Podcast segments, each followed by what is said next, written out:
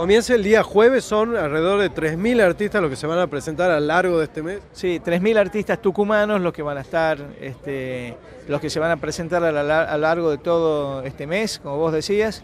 Van a ser nueve zonas culturales, nueve subsedes del septiembre musical en toda la provincia.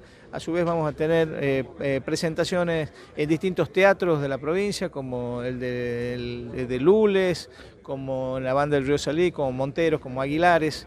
Eh, vamos a estar también en la, Facultad de Filosofía y Letras, vamos a estar en la Universidad Tecnológica Nacional, en Tecnópolis, en Buenos Aires, en todos lados. Bueno, la diferencia lógicamente con años anteriores, porque tuvimos una pandemia, ahora por primera vez va a ser 100% presencial. En tanto, en las entradas, ¿cómo hace la gente para obtenerlas? ¿Cuánto va a ser el costo? Eh, las entradas son libres y gratuitas, queremos que garantizar que todos los tucumanos tengan acceso a los bienes y servicios culturales por eso todo va a ser absolutamente gratis, desde la ópera hasta, hasta el cierre del septiembre musical.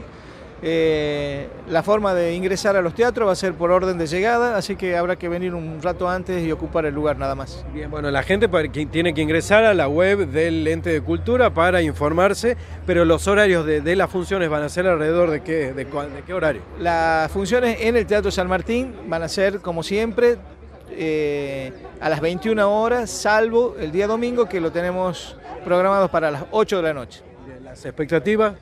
Bueno, las expectativas estoy seguro que va a ser un éxito porque todas las, funciones que hemos venido teniendo a lo largo de estos meses, eh, ya sea el ballet de Don Quijote con el ballet eh, clásico, ya sea las obras de teatro en la sala Cabilia, con Hotel Capricornio, con Mateo, es a sala llena, la, la gente queda afuera, así que yo no dudo de que este septiembre musical va a ser un éxito total.